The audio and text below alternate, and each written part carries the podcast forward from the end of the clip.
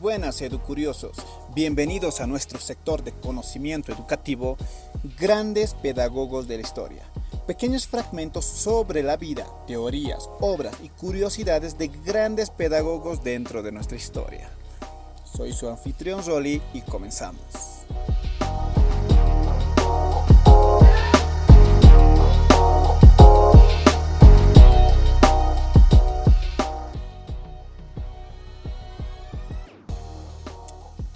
El día de hoy vamos a hablar sobre las características de la teoría de Piaget. Pero primero, ¿qué es la teoría de Piaget? La teoría de Piaget, mejor conocida como teoría del desarrollo cognitivo humano, es un modelo teórico sobre la naturaleza y formación de la inteligencia de los seres humanos. Esto fue postulado por el psicólogo suizo Jean Piaget. Para Piaget, la inteligencia estaba directa y necesariamente vinculada con el periodo de la infancia de los individuos, durante la cual se construye a partir de la exploración y la práctica activa. Entendía la inteligencia como algo dinámico, que reorganiza los procesos mentales constantemente de cara a las situaciones vividas y a las necesidades de su entorno. En su intento por comprender este proceso, propuso un método analítico de distintas etapas del desarrollo, que a pesar de sus limitaciones, contribuyó fundamentalmente a las ciencias educativas y al desarrollo de modelos pedagógicos más ricos y abiertos. Los postulados de sus teorías fueron revolucionarios en su momento y fundamentales en la construcción del entendimiento contemporáneo de la mente humana. A continuación vamos a indicar las características de la teoría de Piaget. Número 1. La inteligencia. La inteligencia figurativa se encarga de la representación de la realidad. Según la teoría de Piaget, la inteligencia humana es esencialmente adaptativa, ya que la realidad es un conjunto cambiante de constantes necesidades y demandas, con la que esta, esta debe lidiar de la mejor manera posible, cosa que se lleva a cabo a través de la acción y de la experiencia. De acuerdo con esto, Piaget postuló dos formas de inteligencia que permiten al ser humano lidiar con los aspectos móviles y los estáticos de la realidad. ¿Cuáles son? La inteligencia operativa, el aspecto activo de la, de la inteligencia, encargado de las acciones frontales o encubiertas que permiten anticipar, seguir o reponerse de los cambios de la realidad la inteligencia figurativa, el aspecto más estático de la inteligencia, contrario a la inteligencia operativa. Esta está encargada de la representación de la realidad, es decir, de las labores de observación, imitación y gestación de impresiones mentales como el dibujo y el lenguaje pues según Piaget, la inteligencia figurativa sería consecuencia de la operativa, de la cual dependería fundamentalmente, ya que en su modelo de la inteligencia, la acción y la experiencia directa con el mundo son determinantes en la construcción de los modelos mentales.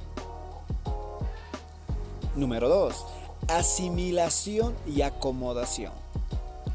Piaget estableció en su teoría de la inteligencia dos funciones básicas de la inteligencia, que son a su vez dos formas distintas de aprendizaje o adquisición de conocimientos, la asimilación y la acomodación. La asimilación. Esta se trata de un método de, confrontar conocimientos novedosos o situaciones existenciales novedosas, inéditas, cotejándolas con el bagaje de conocimientos aprendidos. Es una forma nueva de captar experiencias e integrarlas a nuevos esquemas mentales. La acomodación. Por el contrario, la acomodación supone la capacidad de replantear ciertos esquemas mentales concebidos a partir del encuentro de una experiencia novedosa o un conocimiento nuevo, que obliga a reinterpretar los esquemas mentales ya que no puede ser asimilado. Según Piaget, estos dos procesos son dos caras de una misma moneda, es decir, no pueden existir el uno sin el otro. Cuando están en equilibrio, generan esquemas mentales de inteligencia operativa. ¿Se acuerdan cuando hablábamos de esa inteligencia? Pues cuando uno predomina sobre el otro, se producen representaciones del orden de la inteligencia figurativa. Número 3. Piaget plantea cuatro etapas en el desarrollo humano. Pues bueno, Piaget dentro de su concepción, dentro de su teoría, propuso comprender el desarrollo cognitivo humano a partir de cuatro etapas distintas, cada una provista de características diferenciales y durante las cuales se van fijando ciertos esquemas mentales y de aprendizaje. La primera de las etapas es la etapa sensomotora, que comprende desde el nacimiento hasta la adquisición del lenguaje. Durante esta etapa, los infantes, los niños, construyen su comprensión del mundo a través de experiencias sensoriales directas, es decir, agarrar, chupar, ver, oír, a medida que sus acciones transitan desde el estadio reflejo, el instinto, hasta el voluntario. De esta manera aprenden la separación entre sí mismos y el medio ambiente y a captar la permanencia de los objetos que es uno de los logros más importantes según Piaget dentro de esta etapa, que consiste en aprender que las cosas permanecen allí aunque no podamos observarlas. Estas etapas, bueno, esta etapa se divide en seis estadios, reflejos simples del nacimiento a las seis semanas, primeros hábitos y fase primaria de reacciones circulares de las seis semanas a los cuatro meses, reacciones circulares secundarias de los 4 a 8 meses, coordinación de los estadios de las reacciones circulares secundarias de 8 a 12 meses y reacciones circulares terciarias novedad y curiosidad de 12 a 18 meses. Y como último, la fase de internalización de esquemas de 18 a 24 meses de edad. La etapa preoperacional. Esta otra etapa se da desde el momento del habla más o menos dos años hasta los siete años de edad. El niño aprende a representar objetos que no están presentes. Aunque los niños en esta etapa ya pueden expresarse mediante el lenguaje, no manejan la lógica concreta ni pueden manejar la información mentalmente. Su mundo es principalmente egocéntrico, incapaz de puntos de vista ajenos y presenta un incremento notable en el juego y en el fingimiento. Piaget distinguía en esta etapa dos subestadios, el de la función simbólica, caracterizado por el hecho de que los niños puedan entender, representar y pensar objetos que no estén presentes frente a ellos, y el del pensamiento intuitivo, caracterizado por la curiosidad y deseo de saber el por qué y el cómo de las cosas, es decir, la etapa preguntona de los niños la etapa de las operaciones concretas. Esta etapa comprende las edades de 7 años hasta los 11 años, más o menos el momento previo a la adolescencia. En esta etapa, los procesos mentales se aplican a objetos concretos como el razonamiento inductivo. Esta etapa está marcada por el uso correcto de la lógica. Los procesos mentales del niño se vuelven más penetrantes, aunque solo aplicables a objetos concretos. La abstracción, el pensamiento hipotético, no están aún a su alcance, como si lo están el razonamiento inductivo.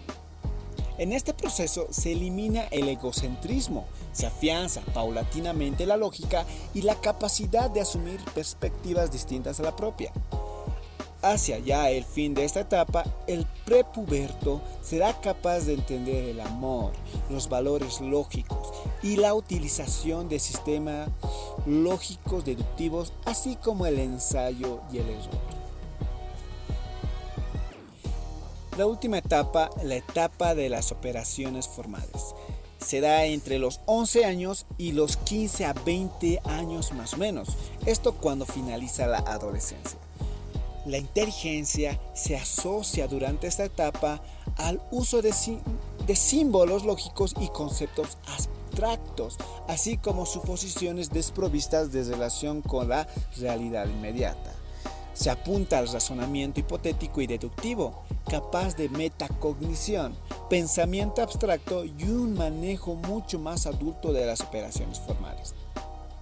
El fin de esta etapa supone la entrada del joven en la adultez y la madurez del pensamiento inteligente. Ahora vamos a ir a otra de las características de la teoría de Piaget.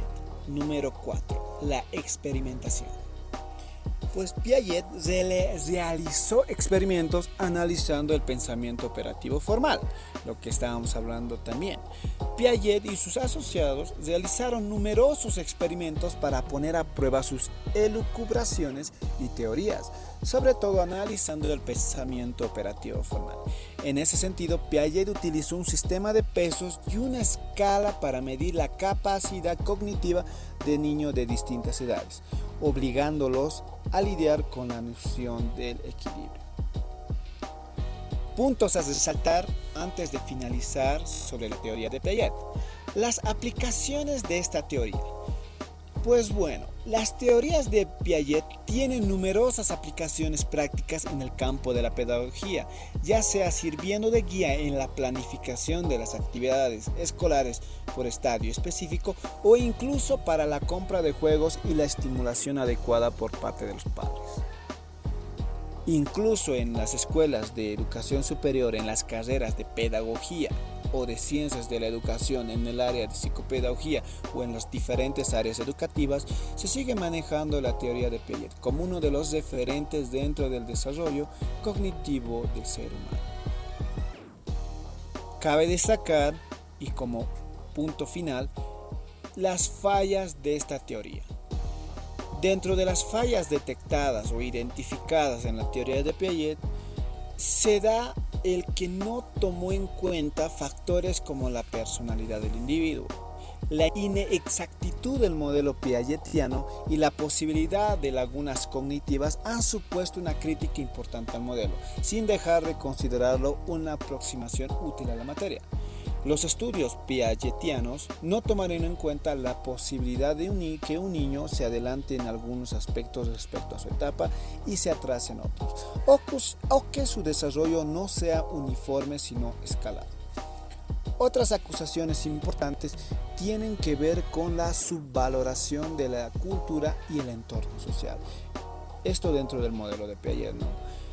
Como factores determinantes en la consolidación no solo de la inteligencia, sino de todo tipo de personalidad e individuo. Buenos escuchas. Con esto concluiríamos con el repaso del sector pedagogos de nuestra historia. En esta ocasión sobre Jean Piaget. Espero volvernos a encontrar la siguiente, bueno, en el siguiente programa haciendo un pequeño repaso de nuestros grandes pedagogos. Hasta pronto.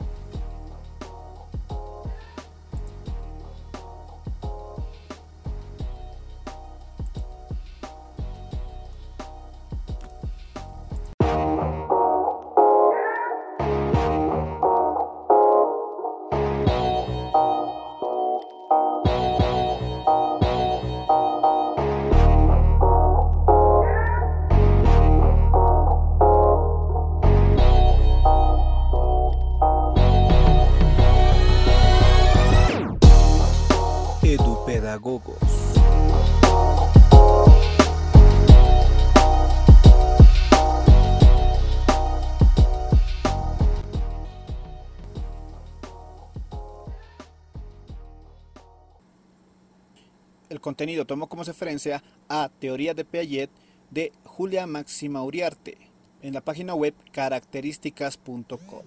Pueden encontrarlo en www.características.com.